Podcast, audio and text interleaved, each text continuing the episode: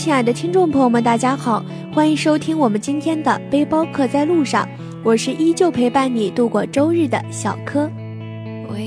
南阳的天气啊，真的是越来越好了，暖洋洋的阳光洒在身上，周围都是一股太阳的气息。而到了夜晚，皎洁的月光和繁星点点的星空，都让我们感到心动不已。美丽的星星和璀璨的星空，也就预示着明天又是一个晴朗的好天气。在这美丽的天气里，我们是不是应该出门走走呢？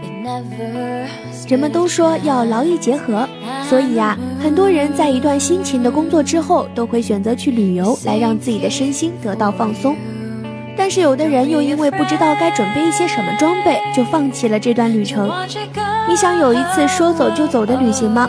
今天小柯就为大家介绍旅行时需要的一些装备，可千万不要走神哦。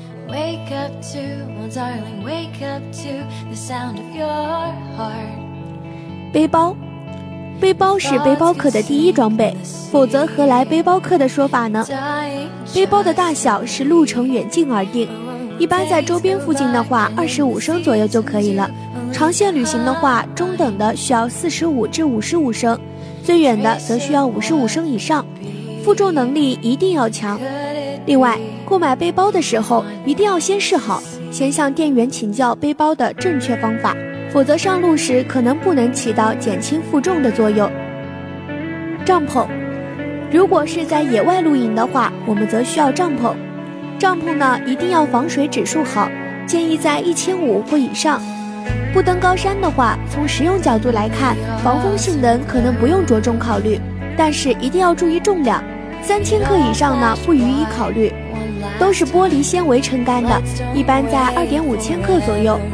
当然了，帐篷呢也有很多种，如果要买的话，建议不要买单人的，因为双人帐篷也重不了多少。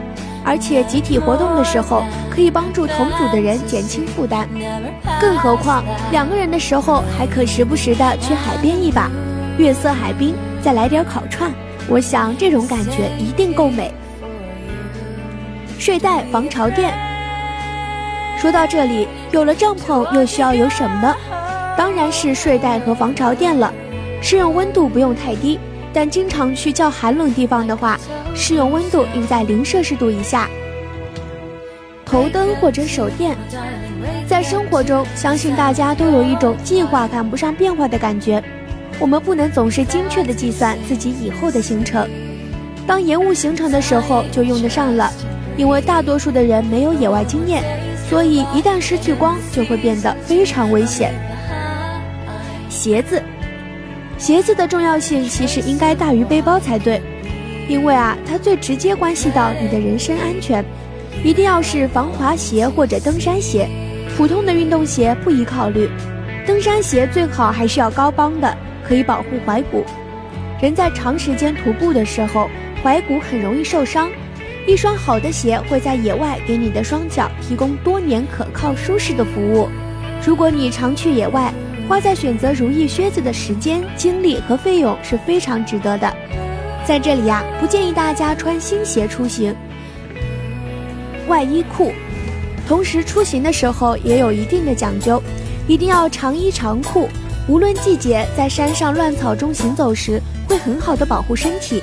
最好呢是防水的，推荐有条件的穿冲锋衣或者是快干的衣裤。长途徒步登山，千万不能穿牛仔裤，严重影响两腿的活动，而且它一旦打湿，就会成为你很大的负担。内衣裤，贴身的衣服建议不要穿全棉的，在国外登山界，全棉内衣被称为“死人穿”的衣服，原因是在高寒地带运动完之后，全棉内衣的吸汗性会冻死你。